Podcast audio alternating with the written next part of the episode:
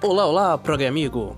Se você, assim como nós, é um fã do rock progressivo e de tudo relacionado a ele, então esse podcast é para você.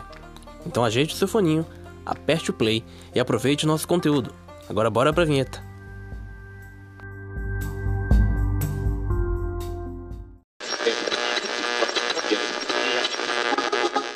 Can you tell me where?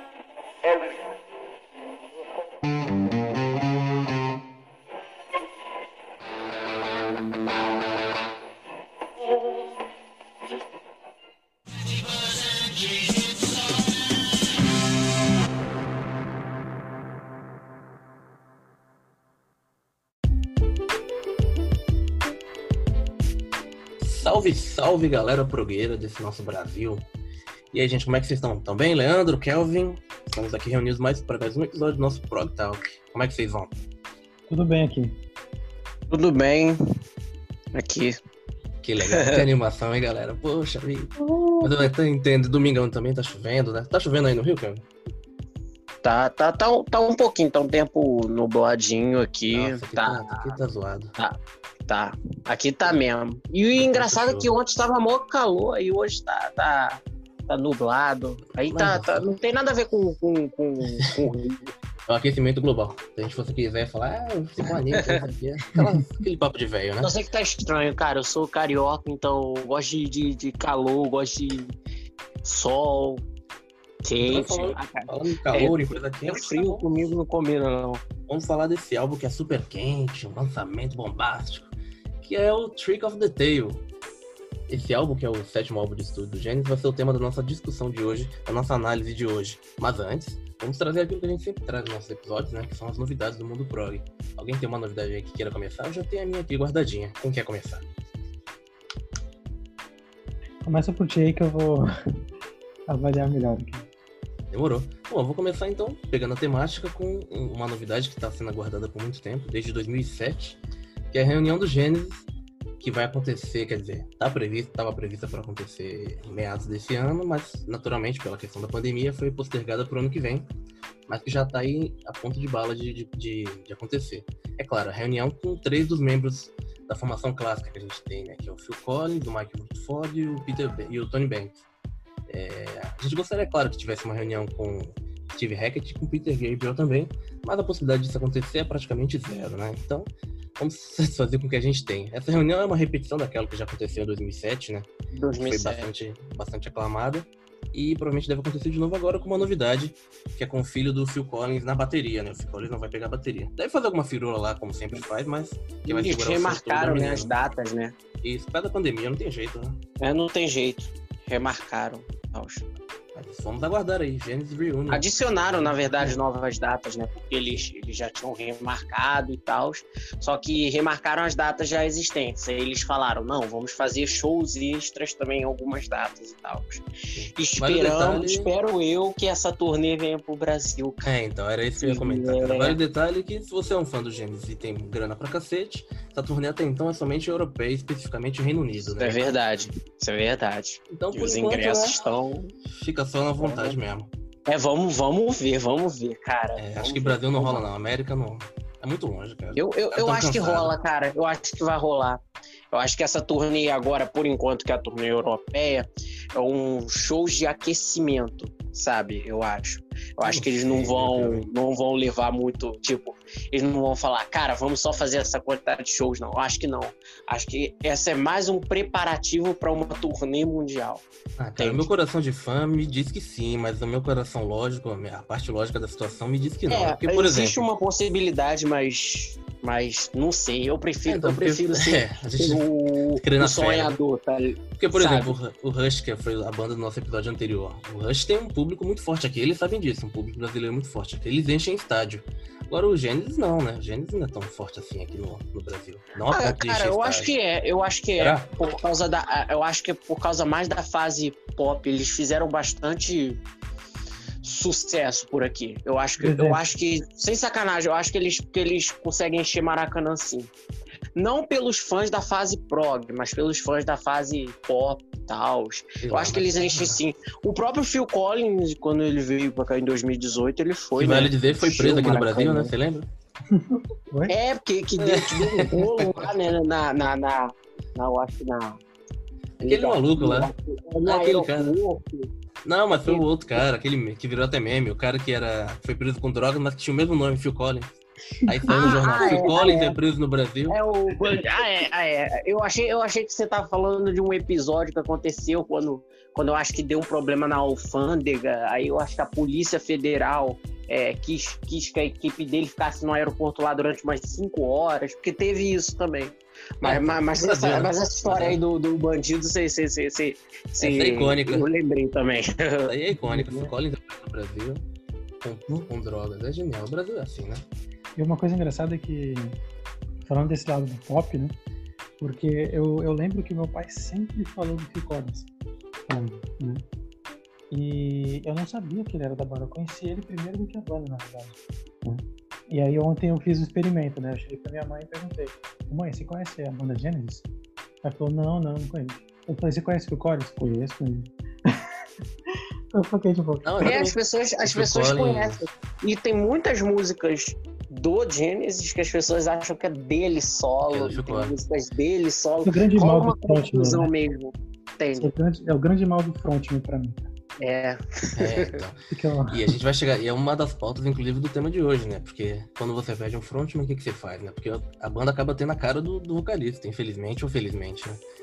Pro vocalista é bom porque ele consegue fazer dinheiro com carreira solo, né? Mas os outros caras ficam perdidos. É, tu pega pelo prog assim, tu consegue ver que o cara às vezes é o narrador da história, né? Por exemplo, até do Exatamente. Peter Gabriel, né? o e lá, tal. né? Ah, É, né? São, são nuances da vida. E tu, Kevin, o que tem de novidade pra gente aí do mundo prog?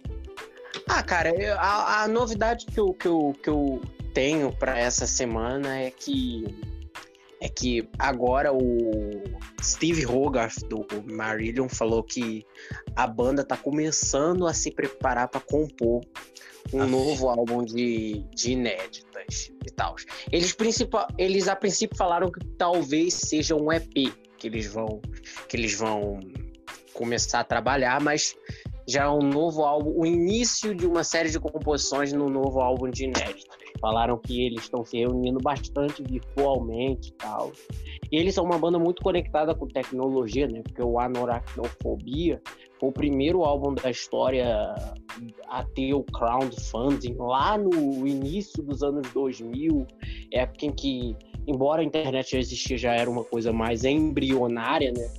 Então, eles são muito conectados com essa coisa de tecnologia, estão já compondo e tal, e tal, ou pelo menos já estão começando a compor algo e tal, e isso é algo que, que é bastante significativo, né? Então, então vamos ver no que isso vai dar. Espero. Não Que- quero ver não, cara. Tô bem assim. Não, pare, pare. Eu tô bem O aqui, último não quero disco não. bom, o último álbum deles, cara, se vier igual no, no último, no, igual o Fear, cara, já, já, já, vai, já vai, vai valer a pena de qualquer maneira. De verdade. Tudo bem, vou botar fé, cara. Vou botar fé. Vou dar esse voto de confiança. E tu, Leandro, o que, que tem pra gente aí? Do progressivo mundial. Então, é, eu tinha comentado sobre o, o Derek Sherinian, né? Que ele tá para lançar um álbum. E a data do álbum vai ser lá para dia 18 de, de setembro, né? E ele lançou uma, uma música desse álbum. Eu ainda não consegui ouvir, mas a música se chama Dragonfly, né? E ela foi tirada do álbum. O nome do álbum é The Phoenix. E já tá até para venda, inclusive.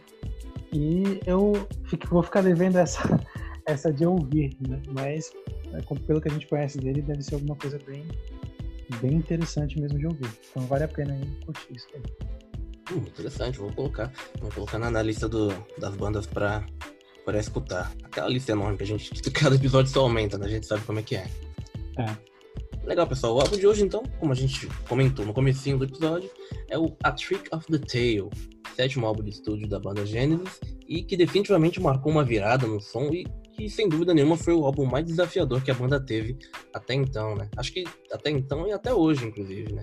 Porque se a gente para pra pensar no histórico da banda, a gente, tendo as circunstâncias que aconteceram nesse álbum, acho que não teve nenhum outro álbum que se, se mostrou mais desafiador pra eles, pra se provar como músico ou até como, como artista, né? Pra mídia, pra crítica de modo geral.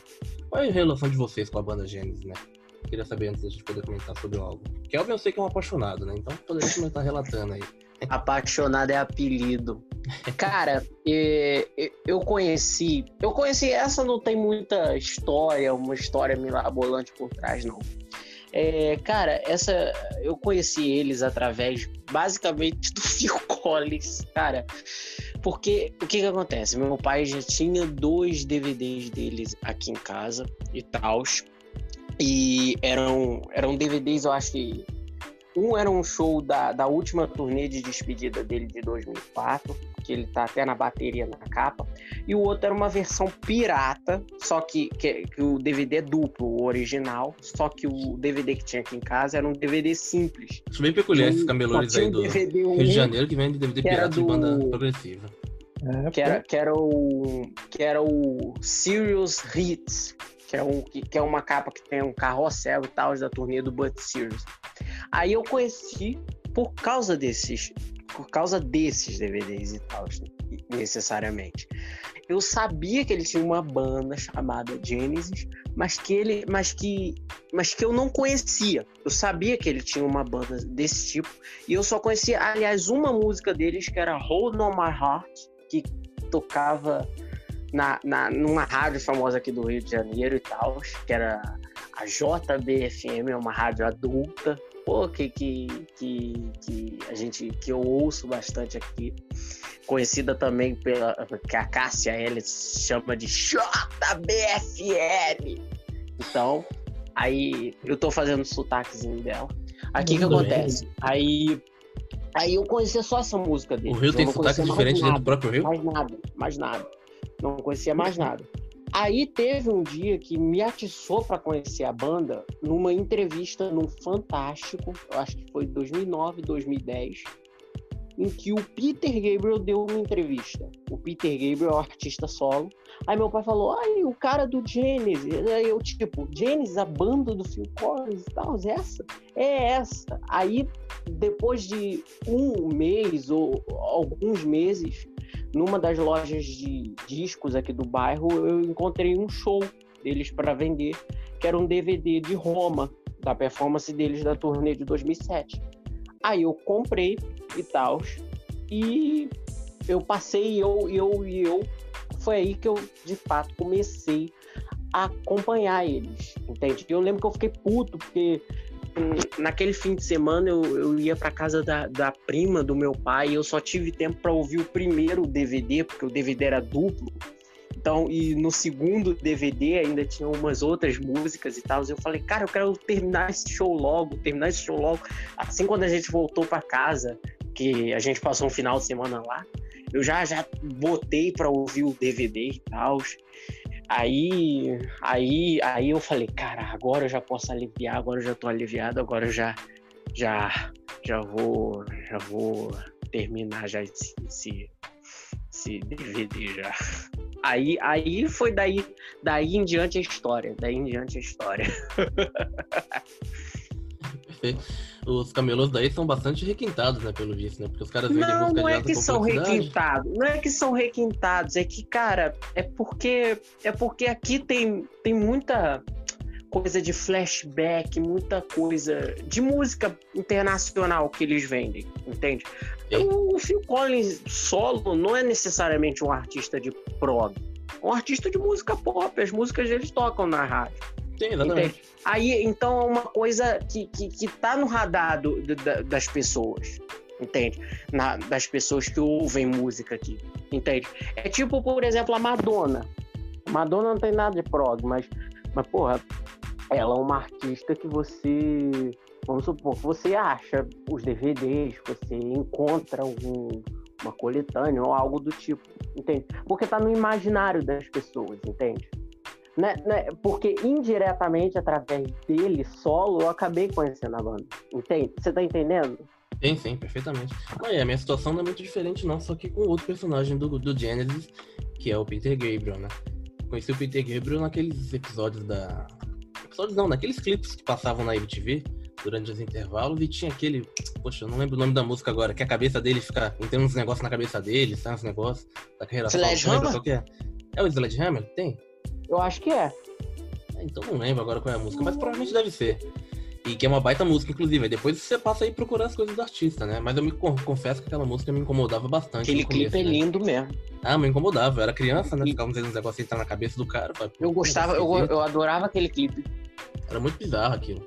E aí depois eu fui passando a procurar as coisas do cara, né? Você, é, naturalmente você vai ficando mais velho e entende. Busca quando alguma coisa no, no mínimo te incomoda, você destaca alguma atenção pra ela, né? E as coisas vão se construindo. Você vai buscando mais pra trás, mais pra trás, e aí você chega na banda dele. E o que eu tinha escutado de Genesis mesmo até então era só o Genesis Pop, que era o que tocava no rádio, né? Você escutava naquela saudade da FM da vida, como eu te falei no episódio anterior, né? Que são aquelas rádios de domingo que a gente fica escutando as coisas de, de manhã cedo, quando o pai e a mãe da gente liga logo cedo pra fazer as coisas. E aí sempre tocava alguma coisa, mas não sabia, a gente nunca sabe que banda que é, ainda mais que naquela época não tinha um artifício tão forte, fácil da internet, né? Do Spotify, do YouTube, o que quer que seja. Era bem mais difícil de achar, né? Ah, então, aí você ficava, você baseava-se na situação de ter que perguntar pro seu pai, sua mãe, Exatamente. se ele soubesse, beleza. Se não, ah, é o cara lá, o cara que, que é assim. Ouvia na TV, esperava alguém falar. E aí eu descobri o Peter Gabriel dessa forma, né? E aí eu fui voltando e descobri aquela figura magnífica que ele era, né? Totalmente lúdica, totalmente é, é, teatral, humorística, até satírica. E aí me apaixonei pela fase prog do Gênesis, né? Excluí totalmente aquela que eu conheci primeiro, que era a fase pop, e me apaixonei mais pela fase prog. Não julgando totalmente, evidentemente, a fase, a fase pop, embora seja uma porcaria. Mas, mas eu prefiro. Você, cara, olha o que, que você está Ah, falando. cara, eu não quero saber de nada. Opinião polêmica. Você vai arrumar uma briga exploda. séria Eu comigo. quero que se exploda esse Gênesis pop. Aí eu cheguei no Gênesis progressivo. E foi assim, cara. Foi assim que eu cheguei no Gênesis. Não, mas eu, eu brinco assim, mas é claro, o Gênesis pop tem uma.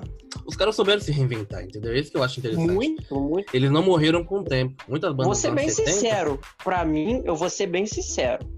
Eu acho a fase Phil Collins superior à fase Peter Gabriel. Ah, cara, Vou peraí. dar, vou, dar, vou dar ao longo dos, do- dos, dos, do- Prova. desse episódio minhas justificativas, meus argumentos. Mas eu, eu sempre achei, sempre achei. Mas, Mas, é mas eu aquilo. dou. Eu dou esse voto de confiança pro cara, esse, esse, esse mérito pra eles, porque eles não morreram com os anos 70. Mas é por exemplo. aquilo, mas é aquilo. Eu vou, eu vou, justificando os meus ao longo desse episódio. Você também vai justificando os teus Com lados. Aí a gente vai se entendendo. A gente, a gente chega num consenso. E aí foi isso, né? Mas os caras têm um mérito, realmente, porque conseguiram se adequar a uma época que muitas bandas morreram, né? Muito, ficaram paradas no tempo. Então, E os caras perderam o vocalista e o guitarrista em menos de três anos. Exatamente. Porque o Peter saiu em 7.5, o, o Hackett saiu em 7.7. É certo. Cara, que dançar você bonito. há de se admirar. E eles não deixaram a, a, a peteca cair, sabe? Aí. Porque a discografia deles entre 76 e 80 é impecável. Então, Sabe? Você pode, você pode até não gostar de alguns álbuns posteriores a essa fase, como o Abacab, você pode não gostar do Weekend Dance, mas, pô, você dizer que a fase 76 até 80 é fraca, não é não. Não, dá pra Sabe? Ah, Eles continuaram com, com o estilo de som que eles, que eles estavam realmente propo, propuse- propusendo a fazer. Embora eu também ame o, o Abacab e tal, que, que já é de uma fase posterior, já é um outro tipo de som e tal. O Weekend Dance não tanto, eu acho, eu go- gosto de metade dele e a outra metade não. Mas enfim, mas, mas, mas, mas não há de se reclamar dessa fase inicial da, da fase Collins. Ah, os caras têm o mérito dele. Mas e você, Leandro? Como conheceu a banda Gênesis? O que, que você tem pra contar pra gente sobre eles? Então, cara, é... eu não sou um conhecedor, assim, da banda, né? Conheço pouquíssimo, na verdade. E eu conheci, cara, através do seguinte, eu tenho manias de, de parar e começar a fazer playlist, né? Enorme de, de algum gênero que eu, que eu acredito que eu vá gostar, né? E, e aí eu, eu fiz, inclusive, até uma de jazz um tempo atrás para estudar, né? E, cara, mais de mil músicas, escutei todas as músicas. Né? Insano, insano mesmo. E aí eu, eu, eu me interessei também pelo, pelo prog, isso faz bastante tempo, na verdade. E aí eu comecei a pesquisar sobre o gênero e tudo mais. É, e aí quando, quando você pesquisa pelo prog, não tem como você não falar do Gênesis, né? Então é, apareceu lá algumas coisas do Gênesis, daí eu ouvi. A que mais me chamou a atenção mesmo foi a, a do álbum anterior, né? A, a faixa título, né? Que é The Land Lies Down, on Broadway. E principalmente por aquele começo, né, com o teclado. E pra mim aquilo foi sensacional ver o cara tocar com as duas mãos uma em cima da outra no teclado, né? Achei bem, bem visualmente impactante, né? E, e daí eu pesquisei algumas coisas, mas nada a fundo, né? E, mas eu sempre, só por aquilo ali, por mais algumas outras coisas que eu ouvi, já ganharam meu respeito. Né? E aí, com esse álbum agora que eu consegui formular uma boa ideia de como é a banda, só que eu entendo que, que o anterior era bem teatral mesmo, porque dá pra ver, se você vê alguns lives e tudo mais. E era realmente uma outra fase e tudo mais, né? Mas o que eu gosto de ressaltar é que, assim, mesmo com a saída do, do Peter Gabriel e a chegada do Phil Collins, o resto da banda permaneceu, entendeu? E a qualidade continuou impressionante, pelo menos desse álbum. Eu trouxe umas, eu tenho umas coisas aqui para falar aqui. É, é magistral. Você nem sente, né, a saída. Exatamente, foi apenas o vocalista. Você não sente, não. Opa, epa, opa. Eu penso assim, sabe? Só que é, eu entendo que tem, por ser o frontman, o cara tem né, aquele peso todo com ele, né? E, mas eu, eu, procurei créditos de banda e tudo mais, e eu, cara, a banda inteira criava junto, sabe? Então, é, só que realmente o cara, o cara que tá ali de frente influencia muito, sabe? Então, é claro que sem tirar o mérito, né? Os dois têm as qualidades deles, né? mas é, eu entendo que a banda precisa ser valorizada também, independente de quem sai, sabe? Ainda mais quando se mantém uma boa parte da banda ao mesmo tempo. Né? Mas basicamente foi assim que eu conheci eles e pretendo ouvir muito mais para poder conversar assim que nem, que nem vocês. Ah, perfeito, perfeito. Uma banda que você vai se surpreender bastante, porque os trabalhos deles variam muito de álbum para álbum. Mesmo com vocalistas diferentes, ainda assim, cada álbum eles podem, a gente pode dizer que eles se reinventam em relação a som, né? Seja para pior ou para melhor, né? É, Mas tem isso fase... também, né? É parte é, da evolução, né? Às vezes, às vezes mesmo, não... que o, mesmo que o Peter Gabriel tivesse continuado, poderia ser que eles tivessem caído para esse lado, porque o resto da banda continuou. Entendeu? Sim. Então poderia ter acontecido, né? Você volta vencido. Né? Eu acho que eu acho que eles não mudariam. So... Eu acho que todo o curso natural da sonoridade que eles tiveram de todos os álbuns, eu acho que não mudaria se o Peter tivesse continuado, se o Steve tivesse é. continuado. Tem gente que fala, ah, eles viraram pop porque eles saíram. Não, eles viraram pop porque já, já aconteceria isso. Desde a época em que o Peter já estava na banda, ele já era uma banda com com até mesmo um, um, um, viés até um pouco comercial. Não comercial no que diz a duração das faixas, mas Sim. comercial no que diz a, a, a forma de né? como eles se apresentavam na mídia, da forma de como eles eram retratados. Eu acho que isso era. É, eu sempre percebi a mudança de som deles como algo natural. Nunca foi, nunca foi para mim pelo menos para mim, eu que, que tô ouvindo, como algo forçado, sabe?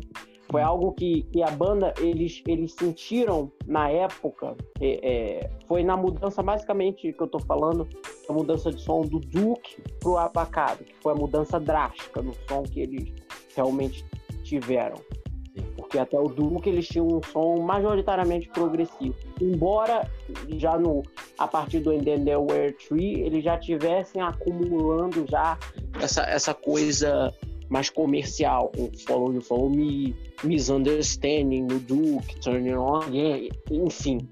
E Aí acabou de estar ali, né? Como sendo frontman, né? Daí acabou meio que a culpa estando ali com ele, né? Digamos assim. É, acabou que a culpa, troca. Acabou que a culpa recaiu nele. Mas sabe, é, existe uma entrevista muito interessante de um documentário do Genesis, tem vários muito bons sobre eles mesmo, que é um chamado The Genesis Songbook. É um de 2001, é muito bom, muito bom mesmo, é um documentário. É um documentário que eles fazem perfis de cada álbum deles, eles passam bons tempos falando sobre cada álbum muito bem detalhado, sabe? Não é aquela coisa que tipo eles falam só o básico. E o Tony Banks e o Mike Rutherford eles falam no documentário, cara, a nossa mudança de som foi algo necessário que a gente teve que fazer, porque a gente sentiu, eles falam isso na palavra deles, que eles sentiram que eles já estavam estagnados em um tipo de composição, em um modelo de composição. E eles falaram assim: como a imprensa nos rotulava como uma banda de rock progressivo, nós achávamos que deveríamos fazer jus a essa palavra progressiva e progredir o nosso som, expandir ele para outras áreas que nós não É, havíamos sentido. abordado nos álbuns anteriores. Aí eles falaram isso, que, que eles falaram, no início das gravações do Abacabe, a gente teve a consciência o seguinte, nós temos que fazer um álbum que não soe nada como Genesis anteriores. Nós não podemos virar uma caricatura de nós mesmos. Então, Desafio, isso, né? isso, isso eu achei. E foi uma sacada que, querendo ou não, deu super certo, porque comercialmente a banda chegou num nível ainda maior e tal, e artisticamente. Porque não dá pra gente negar que, tipo, que os caras não tivessem orgulhosos do som que eles faziam. Sim. Porque isso era evidente nas composições. Foram mudanças necessárias, né? Mas muito bem, vamos à composição da banda na época, né? A banda era composta por quatro dos seus membros originais, com exceção do Peter Gabriel, né? Que teve que sair, como a gente disse. Então eram eles o Mike Rutherford na, no baixo e violão de 12 cordas, Tony Banks nos teclados, nos sintetizadores, enfim, nos instrumentos de tecla, Phil Collins bateria e vocal, estreando no vocal, e Steve Hackett no violão de 12 cordas e guitarra também.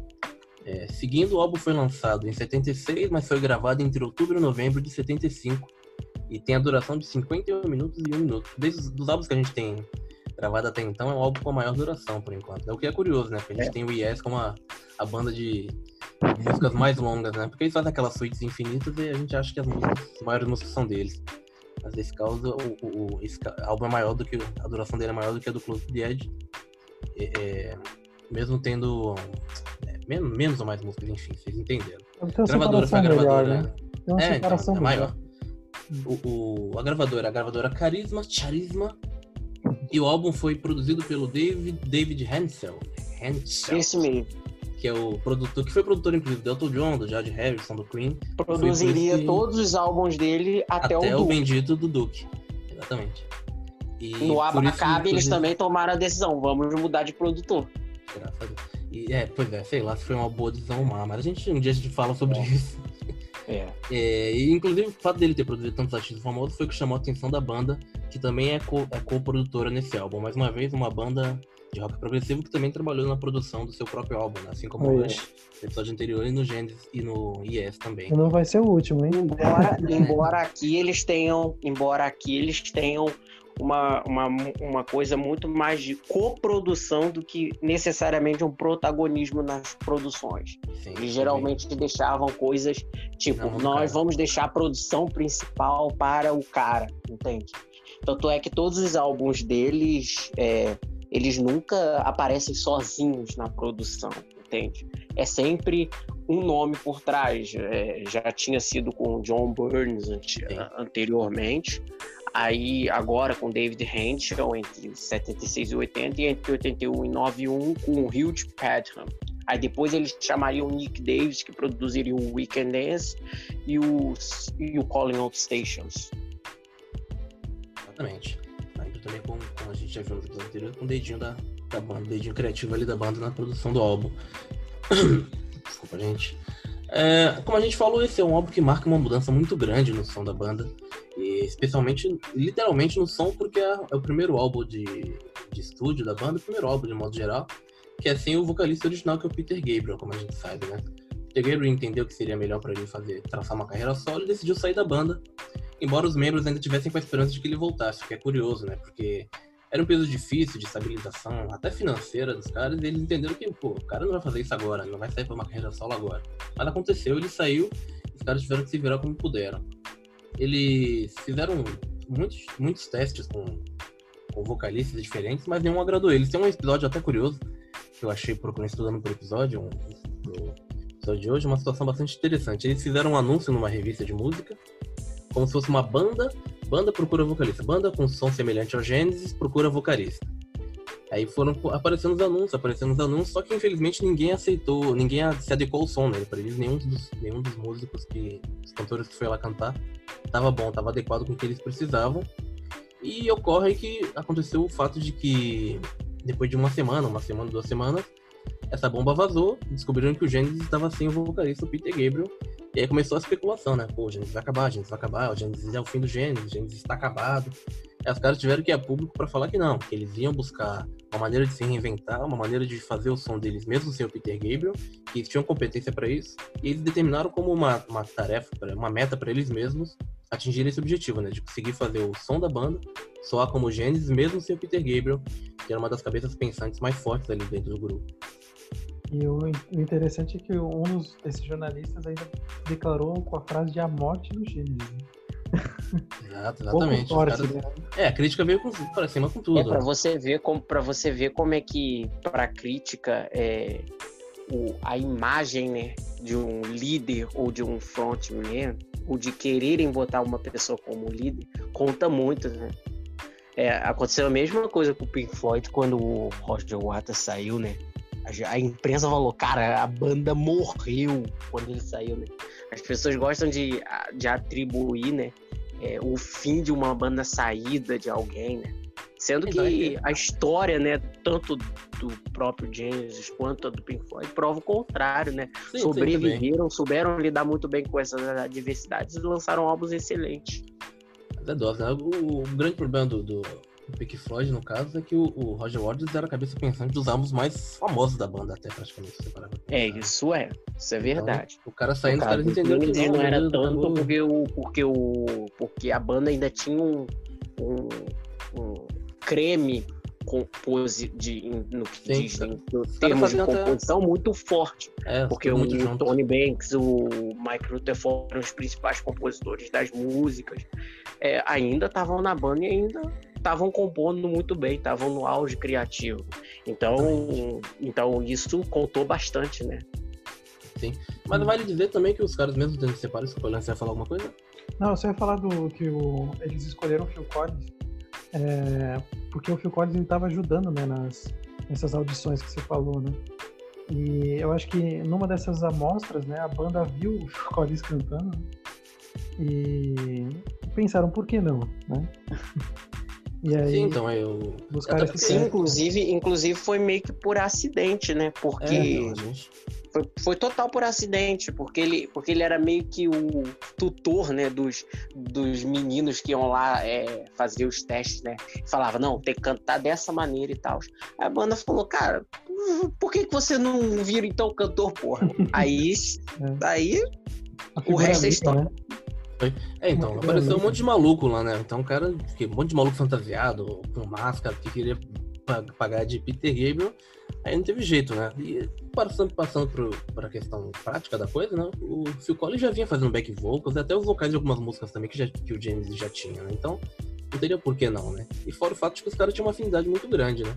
Mas mesmo assim, ele não sentia a vontade com o fato de largar a bateria. Tanto que na turnê, ele ainda assim assumia a bateria, a baqueta em alguns momentos, né? Nas partes instrumentais, por exemplo.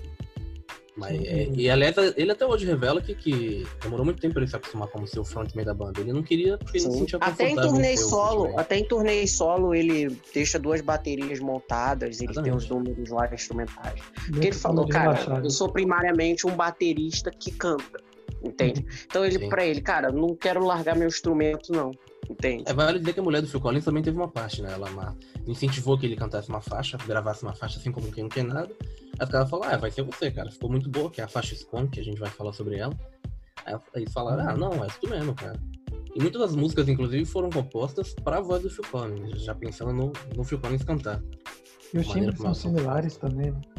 Sim, é, o Phil Collins tem uma voz muito aguda, né? Uhum. Ele já tem o, o, o curioso dele é que em relação à venda, vendagem de mercado, esse, esse álbum foi um sucesso comercial. Ele atingiu o terceiro lugar na parada, na parada britânica, o 31 na parada inglesa, um diferencial de que ele foi muito mais bem aceito pelo público americano pelo perfil do Phil Collins. Eu acho que o público americano não gostava muito daquele perfil teatral do Peter Gabriel, então a banda sempre ficava meio como um lado B, um B-side ali. Só que quando o Phil Collins veio com aquele perfil mais, mais limpo, mais clean, né? Mais humorístico até do que teatral, ele foi muito bem aceito no, no, no mercado americano uma característica que fez que a banda conseguisse mais repercussão, até uma aceitação mais fácil da crítica, né? Porque até então a crítica tava arregaçando a cabeça deles no martelo, né? Aí os caras provaram que podiam ainda assim fazer um som bom de qualidade. Aliás, vale dizer, é um som com uma qualidade muito boa, né? Um álbum que foi gravado com uma qualidade muito boa, até pela questão técnica do produtor, e que foi muito bem aceito comercialmente. Isso fez com que os caras pudessem se manter e continuassem postergando, né? estendendo, aliás, o seu trabalho ao longo do tempo.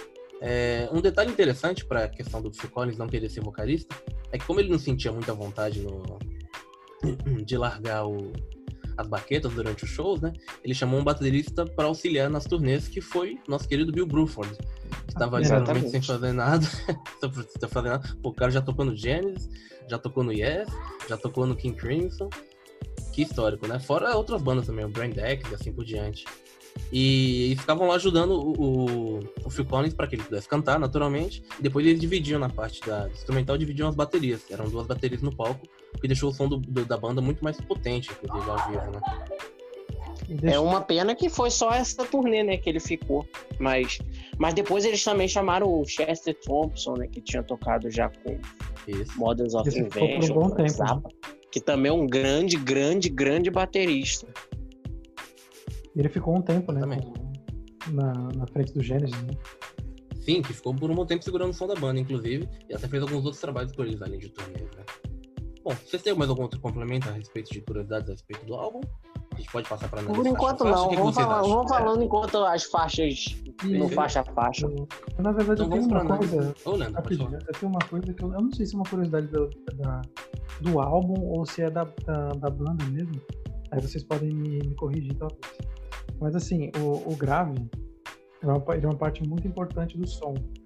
Né? Uhum. Porque ele entrega as tônicas, entrega as notas principais de, de cada acorde. Né? E por causa disso, muitos baixistas se, se tornam meio que, digamos assim, prisioneiros, sabe? Porque eles não têm uma certa liberdade para fazer outras coisas além de segurar a tônica, né? Isso é uma coisa que acontece muito, né? Que claro, a gente vê muita gente criativa que acaba pulando isso de uma forma muito boa, né? Mas aí, é, observando esse álbum, eu percebi que muitas vezes o baixista, o Mike Rutherford, ele ele não tá no baixo. ele tá justamente no violão de violão, é guitarra de 12 cordas. Né? E aí eu fico falando, eu fico, fiquei pensando, quem que tá no, no, no grave do som? Porque alguém tem que ficar, senão fica vazio, né? Aí quem tá é justamente o tecladista. ele ele basicamente usa um synth grave que cobre Sim. o baixo parte. E aí é por isso E que pedais explica- também. Tem, é, ele usava um pedal Moog, que o Geddy Lee também usava nas para cobrir algumas partes de baixo quando ele tocava ao vivo. Inclusive, tem duas músicas, a gente vai falar mais lá pra frente, do faixa a faixa, que não tem nem linha de baixo. É, então, isso que eu. São, são- as linhas são executadas pelo pedal. E o, e o, e o, e o instrumento dele é justamente o que? É, tipo um, é um instrumento com dois braços, sendo que um braço é o, é o violão ou guitarra de 12 cordas, e embaixo sim que ele tem o contrabaixo de, de quatro cordas, né? E isso ajuda, é, é uma sacada muito legal, né? Porque é bem diferente. E você consegue ter tanta opção de harmonizar algumas partes, como é feito, né? na- na- durante a- as músicas, tem partes que as duas guitarras estão tocando alguma coisa, né? E aí você olha lá no título e tem, tá falando que tem um guitarrista só. Né? e aí você pega essa sacada que é bem interessante. É um baixista que também é guitarrista, no caso. Né? E é bom dizer também, né, que. E aí fica a menção rosa que não tem um membro do Genesis que seja um músico meia boca, né? São todos músicos muito bem capacitados. Tanto que quando o Steve Hackett sai, né, quem assume a guitarra é o próprio Peter Fora. Fica com a- de uma maneira diferente da maneira dele, mas ele que assume a guitarra. Além dos baixos, naturalmente. E assumiu muito bem, né? Porque Sim, segurou a banda por muito tempo. Os caras são, os caras são foda. A gente não, não- a gente, os caras são foda, são foda. Músico foda é assim. Ah, não, além disso, os caras também faziam altos, altos trabalhos paralelos, né? É, o Peter Banks, o Peter Games, Tony Banks fazia. é, é, como é que se diz? Partituras para orquestra, fazia. Trilha de filme trilha também. de filme. Phil Collins fez a trilha do Rei Leão, se não me engano, né? Se não me engano, acho que foi isso. O Mike tinha a banda solo dele, Mike and É. the Mechanics. E o Hackett, cada ano sai uma coisa. solo também. Que um deles eu vou indicar, já pode, já vai ser a minha indicação. E aí você E olha assim e, diante, né? e você observa e vê que, cara, olha a banda que tinha, que sempre teve, né? E aí você olha só o frontman que né, recebe, uma- mas tudo bem. Não, Não, você é aquela, é aquela situação, né, gente? É é a máxima que sempre acontece. Quem dá a cara a tapa, né? O cara que bota a cara no microfone lá, né? Então acaba ficando com a personalidade da banda. Exatamente. Mas o, o engraçado é tem uma coisa que é bem engraçado. O- isso não tem nada a ver com o episódio, não tem nada a ver com mais é uma. Mas tem a ver com ser frontman, que é a banda do Bon Jovi. O Bon Jovi a gente sabe que mais do que uma banda é uma empresa, né? E o que acontece com o Sambora? O Sambora, como ele tinha parte da banda, ele falou o seguinte: eu pra tocar e ganhar, eu para ganhar dinheiro não preciso estar tocando. Eu posso estar na minha casa porque eu ainda tenho direito da banda. Agora o Bon Jovi, se sair o o John Bon Jovi, a banda acaba. O Bon Jovi também tem uma parte da banda, só que ele não pode ficar no sofá vendo o show da banda de casa, entendeu? Aí o Sambora entendeu que ele podia, pô. Porque ele falou, pô, não precisa estar no palco pra ganhar dinheiro. Agora o Bon Jovi precisa, né? E é uma coisa que acontece com quem é frontman. Tem um lado bom e tem um lado ruim, né? Mas vamos passar pra nossa análise faixa a faixa agora. Começando com a faixa inicial, que eu inclusive devo destacar que eu acho uma faixa muito boa e que poderia, sem problema nenhum, ser a faixa título do, do álbum, na minha opinião, que é a Denison na Vulcano. O que vocês têm pra dizer sobre essa, essa faixa? É a melhor de todas. Uma uma faixa que tem uma variação rítmica muito peculiar, né? Muito interessante. O... A maneira como ela foi escrita, inclusive pelos próprios autores, né? Eles disseram que era para poder provar que a banda conseguia fazer um som. Eles não, não classificavam como um som prog, né? Mas um som de qualidade, mesmo sem o Peter Gabriel, né? E a própria letra da música fala sobre isso. Dançando num vulcano, né? Um vulcão é você. É uma música dançar. bem psicodélica. Com uma, É, então, é, tem, tem um tom bem apocalíptico. É, eu amo era- essa música. Música perfeita. Inclusive, é, eu tenho uma. Pesquisando, né? Pesquisando sobre a, é, o significado, né? Eu achei que tem, lance aí de ser um- uma, uma forma de instigar a pessoa a tomar riscos na vida, né? E fazer as coisas do jeito certo, né? Tem, tem muito essa mensagem na música. Só que procurando é, comentários e tal, eu achei um muito peculiar que eu vou ler aqui o que eu escrevi para você. Ó, é, deixa eu ver. Aí, cadê? Tá. E aí, esse cara, ele tava falando, ele tava falando que ele tava ouvindo a música e ele tava vendo um documentário sobre a Primeira Guerra Mundial. E ele falou que surtou, né, ao ver que é, no documentário foi falado o termo de é, Blue Cross e Green Cross, né? Eu vou ler uma parte da música que fala justamente disso. Ó. É, na sua esquerda e na sua direita, cruzes são verdes e cruzes são azuis. Seus amigos não conseguirão passar, fora da noite e fora da escuridão, dentro do fogo e dentro da lua. Bom, esse é o jeito que os heróis vão. Vão no sentido de morrem, no caso. Mas enfim, esse lance de Blue Cross e Green Cross é, tem, tem uma parada que são é, projéteis de gás nervoso, que é justamente esse nome, Blue Cross e Green Cross. Entendeu? Então o cara conseguiu associar isso com guerra. A Primeira Guerra Mundial, tá ligado? Um bagulho É, muito tá vendo? antigo. O, o, E aí você. é do-. E aí você entende aquela parte final instrumental, que é meio caótica, né? Que ele fala, é, let the dance begin, né? Que a dança comece. né? E aí, no caso, parece que o bagulho é um caos, né? Que tá acontecendo. Então pode até se assimilar com imagens de guerra, assim. né?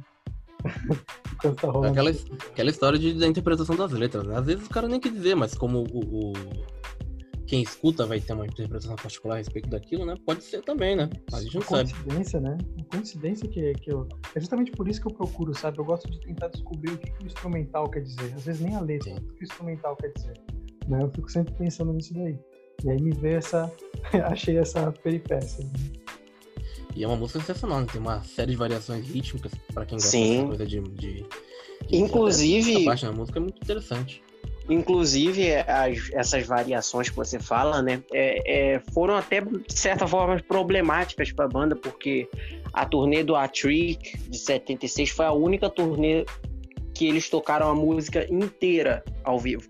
A parte final, aquela parte, a partir do Let the Dance Begin, a partir da turnê de 77, eles tiraram dos shows ao vivo, botaram um dueto de bateria entre o Phil e o Chester Thompson, então baterista da turnê do Wind and Water, para fazer para fazer um dueto de bateria para formar um medley de ligar ela para Los Angeles e tal.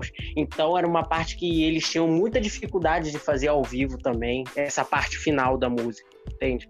E a faixa nunca foi tocada, com exceção da turnê do A Trick mesmo, que eles tocaram.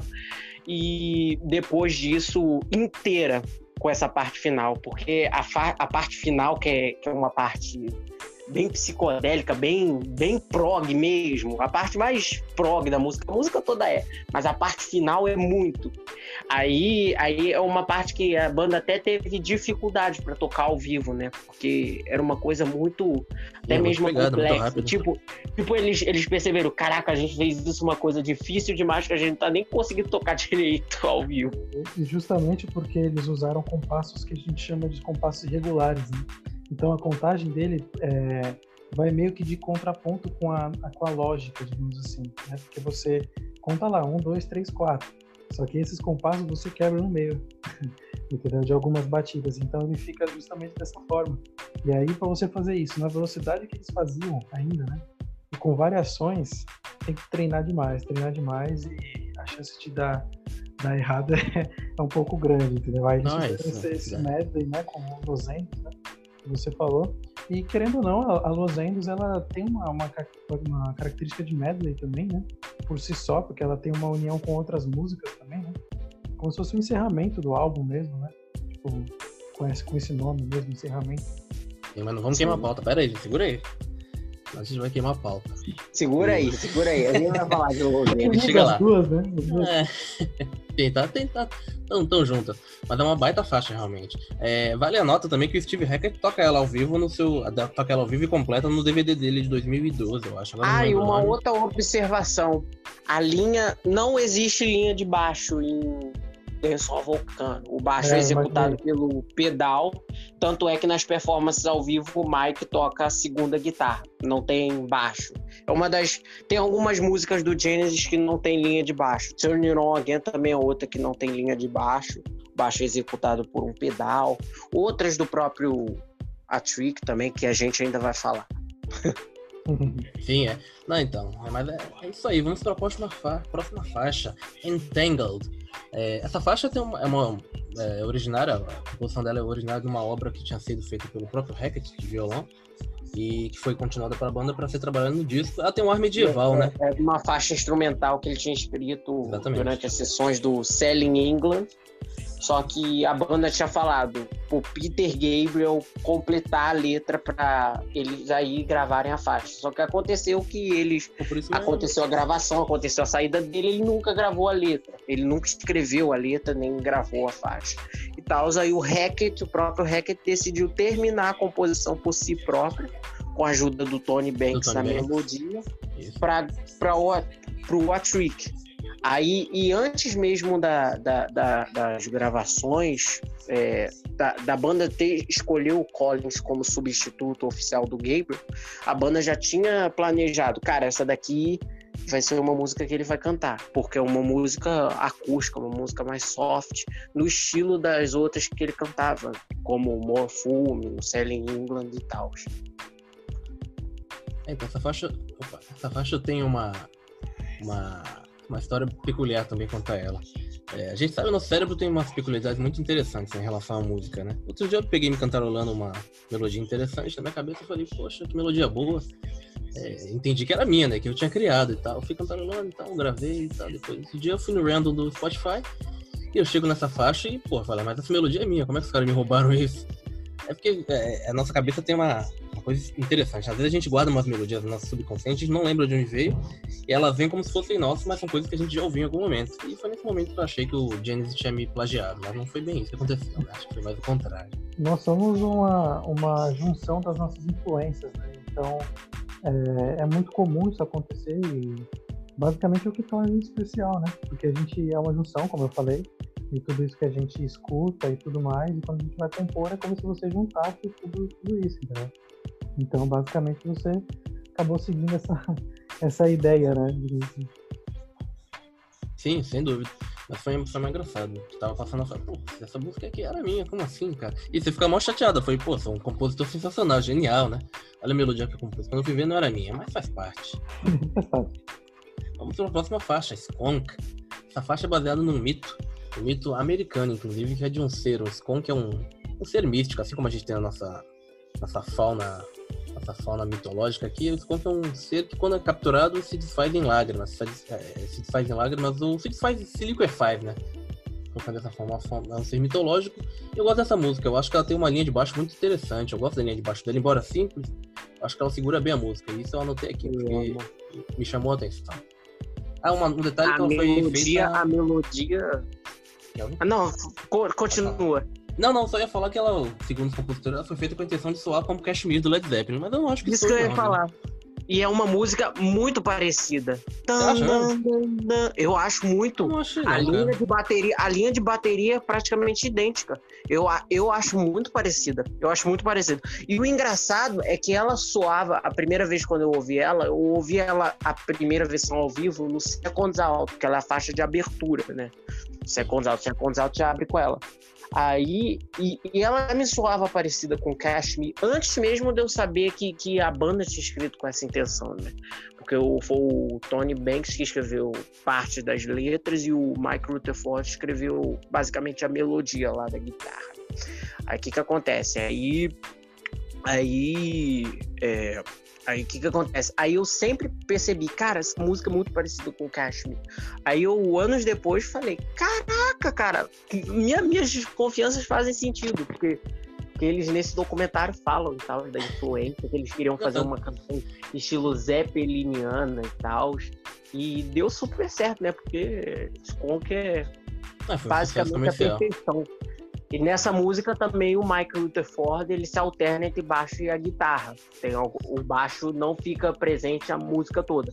Fica em algumas sessões, mas na- nessas em, em algumas partes ele toca a linha de guitarra mesmo Sim. sem o baixo. Ah, então eu realmente não escuto, não sei se é meu ouvido que tá zoado, mas eu não escuto nada de Kashmir nela.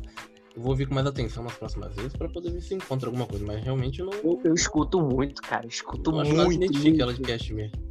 Mas vale a menção honrosa pro A linha de bateria, né? principalmente, aquela linha. Tá, Aquela linha. A Kashmir é mais arrastadona, né, pô? Eu espero, eu tô esperando, eu espero que, que, essa, que eles toquem essa música nessa nova turnê. Embora as chances sejam mínimas. É. Mas eu queria, eu queria ouvir. Seria maneiro eles tocando Squonk ao vivo inteira depois de 40 anos. Porque depois da turnê do Duke, eles pararam de tocar ela inteira. Voltaram a tocar na turnê do, de 8-3, só que dentro de um medley. Não era música inteira. Seria vir- maravilhoso. Vai vir um repertório filho, diferente aí, do, com certeza. filho do Phil Collins tocando essa música seria do cacete. Porque ele tem muita, ele tem muita pegada, ele toca muito bem. Ele me lembra muito o Phil Collins nos anos 70 tocando. então Então eu eu o acho, então acho que seria maravilhoso. Conhecendo seria uma música que eles poderiam tocar, porque não é uma música, Muito difícil, é. como eu vou dizer, muito difícil de cantar. Phil Collins já tem limitações de idade e tal. É, fora o problema da coluna dele também, que em tá tons zoado. baixos em tons mais baixos funcionaria. É, fora que ele também tá com problema na coluna agora, já há um tempo. É, sim, sim. É, mas eu, mas eu acho que eu espero que nessa, Pode nessa nova ser. turnê ele já se recupere. Eu acho, eu acho que para essa turnê de volta ele vai, ele vai dar um trabalho de, cara, vou estar na melhor forma que eu puder, entende? Deus te ouça. Bom, Tomara, Leandro, complementa com alguma tomara. coisa da faixa Skunk? Alguma coisa a complementar? Alô, alô, Leandro? Tá aí? Opa, bom. É, vocês falaram tudo. Tava no né? mudo. Vamos- É, tava no modo, modo off. De boa. Legal, então vamos pra faixa seguinte. Mad Men Moon. Eu vi que você gostou bastante dela, né, Leandro? Eu vi que você comentou. Sim, cara, eu, eu, eu gostei muito do trabalho do Tony Banks nessa música, cara. O, o teclado é sensacional. Essa faixa tem uma história a respeito dela. Manda aí, manda ver. Não, não, é, pode complementar, sem problema. Era mais, era mais isso mesmo, e a, a, a- a aliança entre essa parte da harmonia e a melodia ficou muito, muito linda. A música é bem, tipo, memorável mesmo, sabe? Eu, vou- eu já prevejo que vou escutar muito ainda. Ela é bem melódica, é bem suave de ouvir. Ela tem. um- Dizem as. é, Os autores nunca, dedica, nunca dedicaram ela a ninguém, nem nunca disseram exatamente o que significa a letra, né? Mas Sim. dizem as teorias das conspirações dos letristas aí de que ela é feita como uma homenagem ao Kate Moon, que teve. que era apelidado de lunático, né? Looney. Looney como é que era o apelido? Kate Looney. Ela era Looney, Muni, assim. Muni, Mooney, isso. E foi um incidente que ele teve, de que ele ficou super zoado no palco em 73, numa turnê do Quadrofinia, e passou mal. Aí dizem que a, que a letra foi feita em relação a ele, né? Porque fala sobre um homem lunático que vê um rio seco e tem alucinações sobre o deserto. O, o Tony Banks sempre faz umas, umas historinhas desse tipo. Essas, essas historinhas meio épicas com, com, com uma coisa meio surreal e tal, mas que mas com, com personagens. Ele é uma característica do, da composição dele no final da década. Mais tarde, no, no Wind and Water, ele faria a mesma, a mesma coisa com One for the Vine. No And Then There Were Three ele fez com Burning Rope também, que é uma grande música. Mais tarde também no Duke ele viria a fazer com Duke Travels, Duke End, que, que fariam, que, que são as duas suítezinhas de encerramento lá do, do Duke e tal. É Uma é coisa uma, lúdica, é uma, é uma característica do estilo de compor dele. Home by the Sea no, no álbum de 8.3 também. É uma característica do do Pô, muitas músicas, cara, que ele, fa que faria isso. Sim, é sempre muito lúdico, muito, muito literato, de coisa de quem, de quem Ele, ele é o melhor compositor de prog, cara. Eu, eu, eu amo, eu amo as, as composições dele. Ele Você prefere as dele do que a do Peter Gabriel? Cara, eu, confesso que, cara, eu vou ser bem sincero. Tipo, eu gosto muito do Peter Gabriel, mas, mas eu acho que as, a, a, a, a parte. Eu falo composição na- no que diz melodia, sabe? Melodia, letras e tal, no geral, entende? E além do mais, o Tony ficou, ficou a carreira toda dele lá, né? O, o Peter, o Peter ficou muito pouco no Genesis, de certa forma, né? Então, então, então, então, então, então comparando todos os álbuns, eu, eu, eu atualmente prefiro Tony. Tony justo, bem. é justo. Pelo, pelo contexto geral da obra, né? Exatamente, exatamente. Mas o Peter também é um excelente compositor. Sim. Mas eu acho que, que isso se afloraria mais nos trabalhos solo dele do que no Genesis, especificamente em si.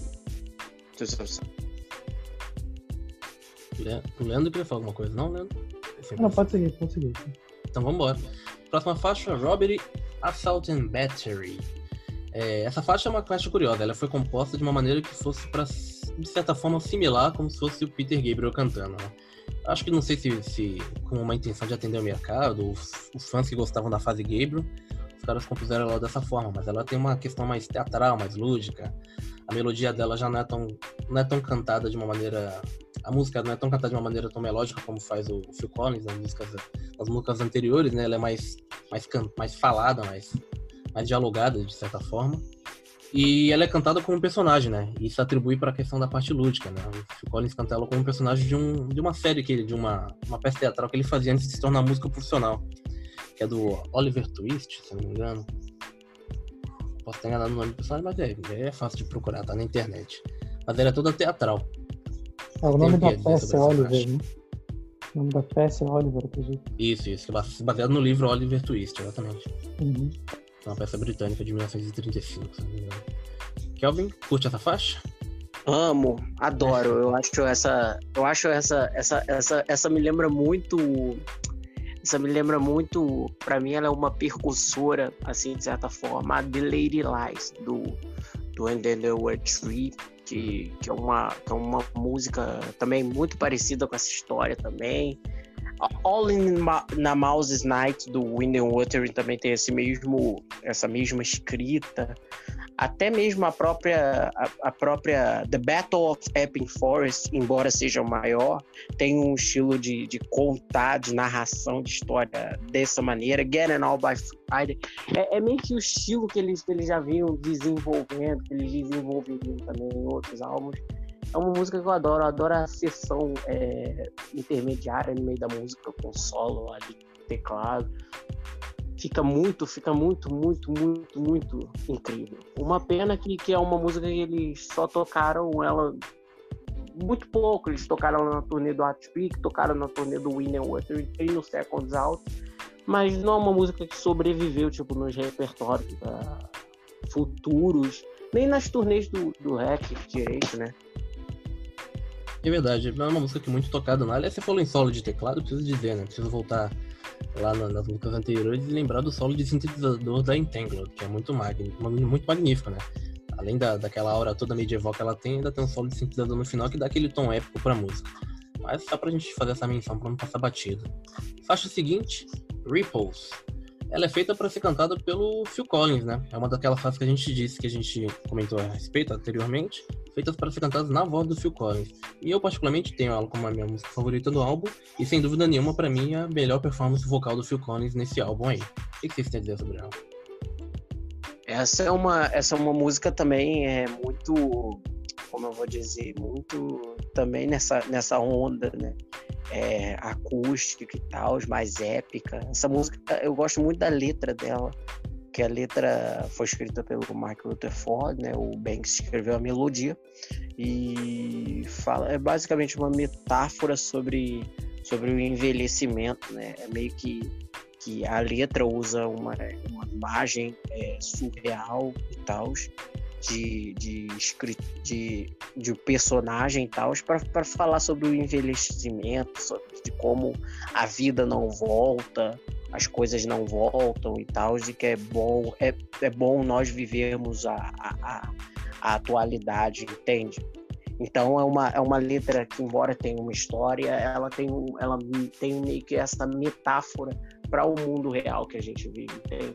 Então essa música lindíssima, lindíssima mesmo. E eu, eu acho que eles vão. que é uma das músicas prováveis que vão ser tocadas nessa nova. É, isso quer dizer, ela é bastante tocável, porque, né? Se você for ver. É, porque ela, é. Porque, e eles já tinham, já tinham feito ela anteriormente. É que ela é bem aguda, né? Não sei como é que tá o Phil Collins de voz em relação a isso, né? mas ela tem uns algodões. É ela tem, eles já tinham abaixado ela no, ah, então é. tom na turnê de 2007, então eu acho que. Mas mesmo em tom mais baixo, ela funciona muito bem ao vivo. O Sim, solo do Hackett na, na na segunda parte e tal. Mais uma das faixas em que o Mike não toca o baixo, é, ele toca um violão de 12 cordas, uma, uma segunda guitarra na, na segunda parte e tal. E a linha de baixo é feita pelo pedal também. É uma música linda, linda, linda. A, a, as performances dela na turnê de 80, particularmente do Duke, para mim são as mais emocionantes. Porque o, Collins tá no auge vocal dele, ele cantando muito, muito agudo e tal. É, é, realmente lindo de se assistir, lindo de se ouvir. Pô, essa, música, falou... essa música é demais. Música a gente demais. falou em turnês, em reuniões. Vocês acham que a de fato, realmente não há possibilidade nenhuma de aparecer um Peter Gabriel assim pro Encore ou pro o Steve Hackett nessa turnê de 2021 que vai ter agora? Cara, acho que não. Acho que, sinceramente, não. Acho que pelo Steve, por ele mesmo, acho que ele até apareceria por, por, por questões dele mesmo. Sim. Mas o, o Peter eu acho que não. Porque o Peter ele já trata meio que o Genesis como um assunto encerrado na vida dele, entende? Eu acho que ele dá o apoio dele para a turnê, ele gosta dos caras e tal. Sim, os caras não são obrigados. Ele é. fala, cara, não, não quero mais me envolver com isso, entende? Mas é aquilo, é uma possibilidade. Pode ser que aconteça, pode ser que não. É porque, eu, poxa, eu é acredito das... que não. Uma das poucas baseado bandas grandes e antigas que, tem todos os seus membros vivos ainda. Né? Então, poxa. É. fazer alguma é. coisa, é, né? É, eu, eu poderia, seria maravilhoso se isso acontecesse. Embora eu acho, embora eu realmente, realmente acho muito difícil deles fizerem aparições, assim como eu acho praticamente impossível de acontecer uma reunião com os dois atualmente, com a formação é. quinteto. Até porque o Phil Collins não toca mais bateria e tal. E, eu acho que, que, que acho muito difícil disso acontecer. Se acontecer, vai ser algo surpreendente mesmo. Assim como eu também acho praticamente impossível deles tocarem Supper's Ready na turnê. Entende? Então eu acho. Aí vai então, metade do show, né? Não, é porque, cara, eles não têm mais condições nenhuma de, de tocar essa música. Nem, nem, com, com, nem com o Peter, nem se o Peter tivesse. Sim, não, é uma já música que exige muito tempo de ensaio sabe? e tal. Já nas últimas performances de Supper's Red, já na turnê de 8-2, eles já estavam já estavam meio que lutando mesmo para ainda tocar a música ao vivo, sabe? De uma maneira digna, sabe? Aí, sabe, eles já não, já não tinham condições já no final dos anos 80 de tocar essa música ao vivo. Hoje, então, nem menos ainda, sabe? Sim. Mas, mas verdade seja dita, eu acho que ela não faz falta, não, no repertório atual. Embora eu ame, embora para mim seja a melhor música que o James escreveu. Não, acho mas que no, no, fim das contas, acho que não. Não, não, é... não faz falta, não. Mas é já, aquilo, sabe? Eu já acho foi gravado que... uma vez ou outra, já tá tudo certo, né? É, mas eu acho que, sabe, é... aquilo que você falou, acho que, que é muito Acho que dá sobre a volta deles dois, eu acho muito difícil. Acho que pelo Hackett, eu acho que ele até voltaria. sabe? Ele gosta do Janis, ele, ele, ele faz meio que questão de, de querer Até levar esse lugar. Toda hora ele tá revisitando o repertório e tal. Mas, mas é revisita o repertório, mas os outros caras não querem, entende? Então, sobre o Peter, ele não quer. Então, então, então acho que fica essa, essa, essa- É. esse choque, sabe, de realidades e tal. Bom, fica aí a esperança pra gente, né? Bom, passamos pra faixa seguinte, então, que eu acho que provavelmente é uma das faixas mais esperadas, né? Faltam duas. A faixa de- que a gente vai tratar agora é a faixa título, a Trick of the Tail. É, essa faixa é bem peculiar, né? Ela também é uma faixa baseada num livro, assim como aquela faixa que a gente falou anteriormente, a, a Entangled, acho que foi. É, enfim. É, e ela é baseada na história de um, um ser extraterrestre que visita a Terra, sai do seu reino, visita a Terra para poder conhecer os seres humanos e conviver com eles, mas fica capturado, conhece a maldade do mundo e passa a viver num, num ciclo daqueles freak shows, né? Aquele modelo americano de, de aberrações, né? Que eles tinham pessoa de mulher barbada, homem com cinco pernas, assim por diante. E aí vem, daí vem o nome da música, né? O truque com uma o truque com a cauda, que era o que o, esse ser extraterrestre tinha que ficar fazendo freak show para entreter as pessoas, né? Até o momento que ele consegue enganar as pessoas que prenderam ele, dizendo que na terra onde ele vem tem muito ouro, uma terra cheia de muitas riquezas, ele consegue levar as pessoas para lá, para que levem ele lá, e lá ele consegue escapar, consegue fugir. Essa faixa é bem peculiar, né? Porque ela é uma faixa muito bonita, é válido dizer, e ela já vinha sido escrita há três anos atrás, pelo menos em grande parte, né?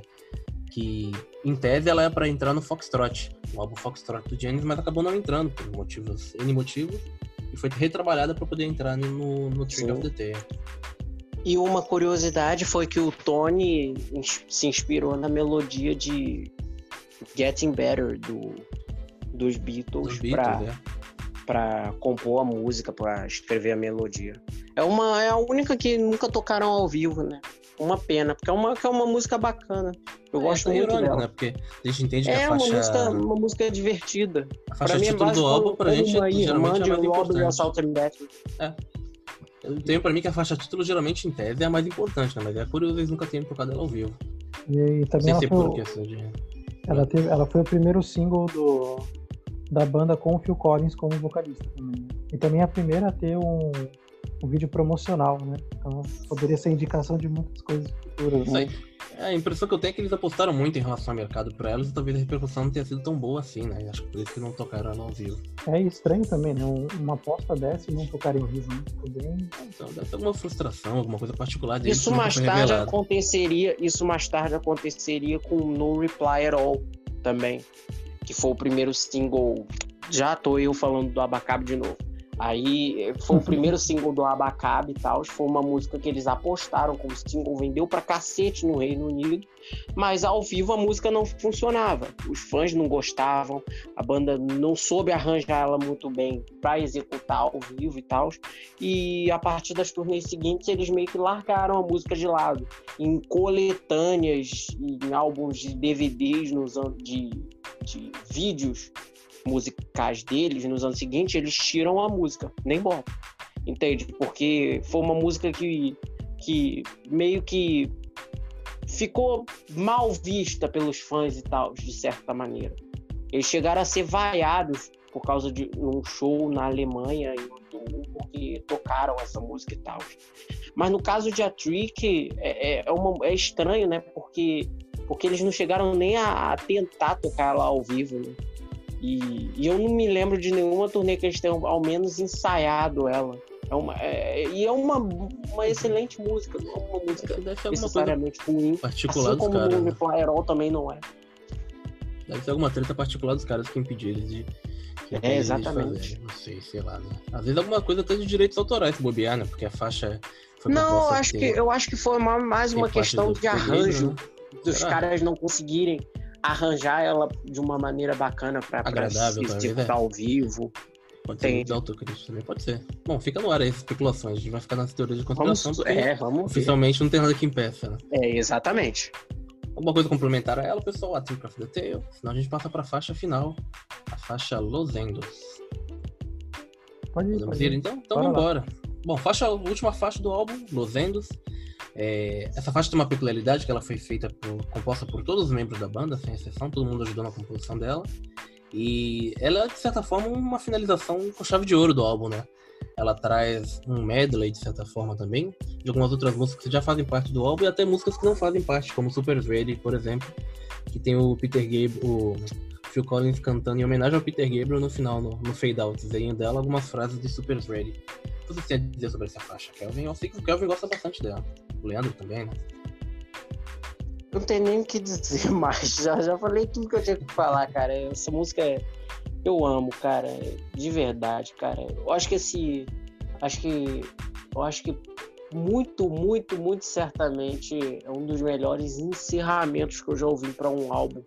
Então, e, e ela é, é, isso, né? Uma, uma vinheta instrumental, né? Com, com vários trechos da, das gravações. E é um clássico, né? Dos shows, né? Porque eles tocaram ela basicamente toda, quase em todas as turnês, praticamente todas as turnês. Eu acho que a única turnê que eles não tocaram foi a turnê do, do Weekend Dance e talvez a do Calling Out Stations, porque o Ray Wilson não era um baterista como Phil Collins. Então, e em todas as turnês seguintes eles tocaram ela. Então, é um clássico. É um clássico mesmo. É uma música que eu amo. Para mim é a melhor faixa instrumental do Genesis, entende? Aí Aí realmente é uma música incrível, sabe? A gente percebe que instrumentalmente, até mesmo sem uma faixa que não tivesse nem mesmo uma parte cantada, com exceção do final, o Janis era uma banda mágica, sabe? Sim, sem dúvida. O, Leandro tem um complemento para a faixa, sei que também gostou muito dela, né? Comentou com a gente na nossa, nossa reunião de pauta e vi que você curtiu bastante ela. É, então, eu, eu, eu, gosto muito desse, desse lance de você juntar assim, músicas, né? E, e, formar uma outra, tipo, com lembranças dela, sabe? O lance de medley me agrada muito e, e criou essa possibilidade, né? Foi, foi, foi bom de terem feito isso, porque é, ajudou nessa dificuldade que eles tiveram de tocar o fim, né? Da, da primeira faixa, que eu, que eu dei um spoiler lá no né?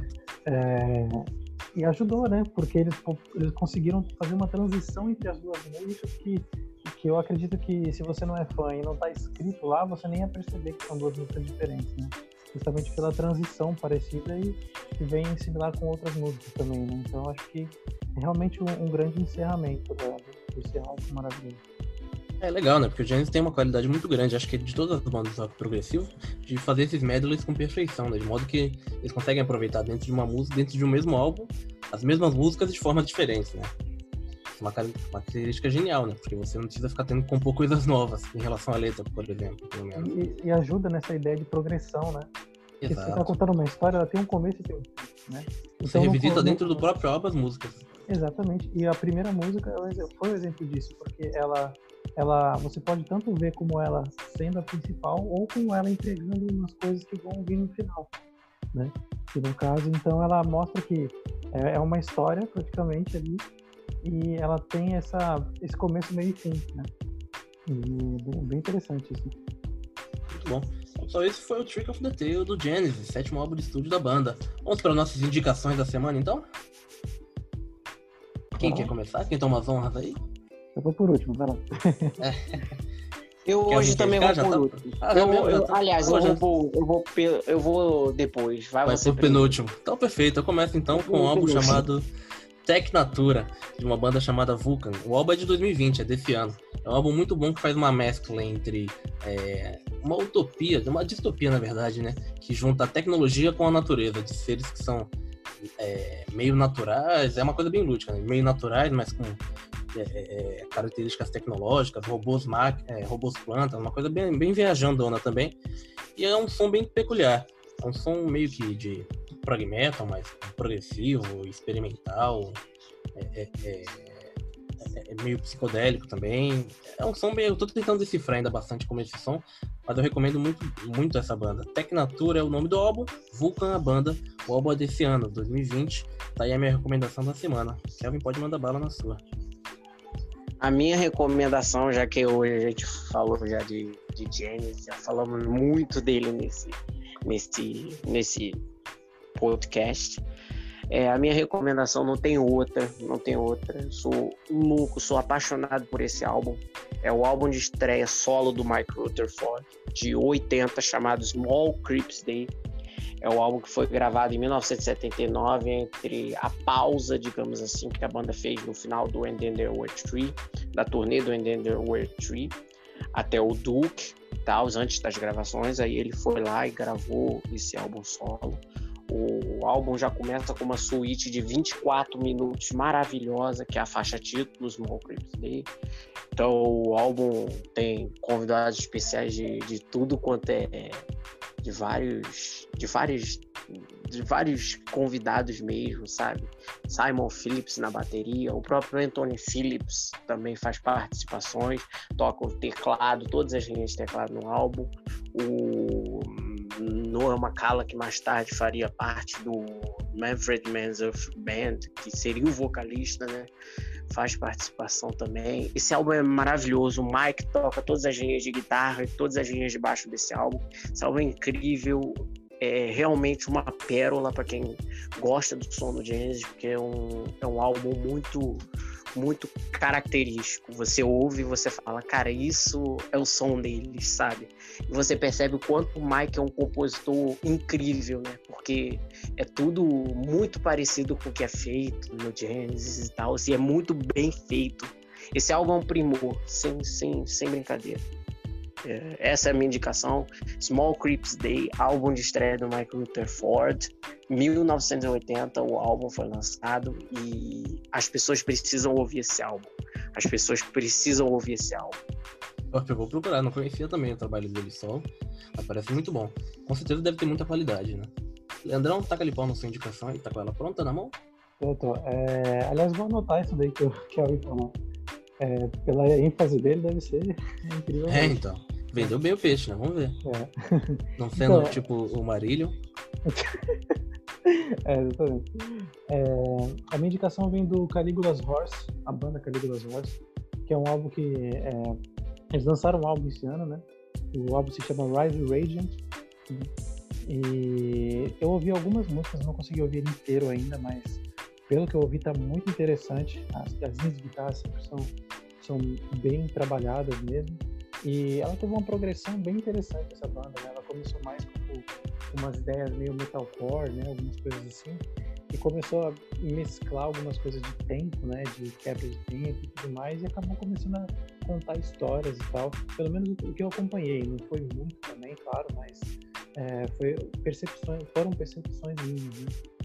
E eles lançaram esse álbum esse ano. E é a minha recomendação para vocês aí. É Rise Radiant, Caligula's Horse. Perfeito, valeuzão, Leandro. Bom, com isso a gente encerra esse episódio de hoje, né? Otimizamos o tempo, isso fica registro, né? Parabéns pra gente, né? Estamos melhorados, estamos mais sucintos. Eu acho que para antes da gente encerrar, né? Acho que vale dizer que a gente tem agora nossas, nossas mídias, as nossas redes virtuais, que são o Instagram e o Facebook.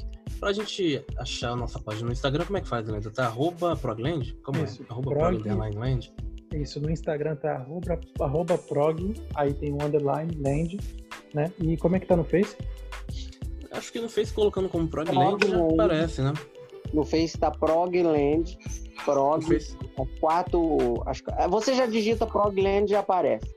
Aí é, a então. primeira, a primeira resultado já é Progland, já é a nossa página. Você não, precisa, você não precisa nem se preocupar, porque a gente vai deixar nas indicações também, junto com as indicações, deixa o uhum. link das páginas, que aí facilita pro pessoal achar. Então tá tudo certo. Aliás, acho que é bom até a gente colocar esse recado no começo, né? Porque às vezes a pessoa pode não estar escutando até o final. Você que está escutando até o final, muito obrigado. Mas tem gente que não escuta, né? Então, vou colocar sempre, sempre no começo. Pessoal, vou agradecer então mais uma vez a presença de vocês. Obrigado pela participação. Os nossos ouvintes, muito obrigado. Continuem nos seguindo, divulgando nosso trabalho, isso é importante para que ele se mantenha firme e forte, né? E queria que vocês deixassem agora a despedida de vocês para a nossa audiência, para a gente poder encerrar. Kelvin, manda bala. Obrigado a todos que ouviram o nosso podcast. Até semana que vem com mais um episódio, com mais um encontro aqui com vocês, que é sempre um prazer.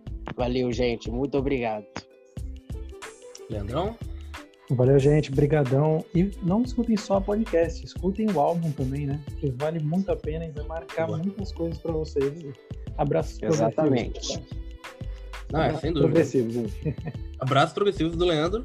E exatamente, é, busquem, embora a gente dê as indicações aqui, claro, né? Porque vai ficando, cada vez a lista vai ficando maior, mas procurem ouvir não só as faixas únicas do álbum, né? Mas esses álbuns que são de bandas progressivas, né? É, tirem um tempo, façam um chá, tomem um café, desliga a televisão, bota o celular no modo avião e escutem o álbum. Tenham a experiência de escutar o que é um álbum, é, a sua obra completa, né? Diferentemente de hoje que a gente escuta tudo em faixas, né? Já que tem streaming, e é tudo muito, muito fácil, tudo muito random, né? Procurem escutar o álbum todo também, né? Porque o artista, quando ele faz o, o trabalho, ele faz pensando num conceito, né? Então faz, é bom pra gente, como fã, ter valorização esse tipo de ideia, né? Porque, poxa, foi uma ideia toda construída que levou muitas vezes anos para poder ser consolidada, né? Então, façam essa experiência de ouvir o álbum assim, de maneira isolada, assim, vocês, vocês é, é, se isolem, assim, de todo tipo de, de perturbação que possa acontecer e façam o exercício de ouvir um álbum por completo, assim, de uma vez só. Por fim, eu agradeço mais uma vez e deixo aqui para vocês o nosso prog tchau. Até o nosso próximo episódio, pessoal. Tchau, tchau. É isso, Leandro.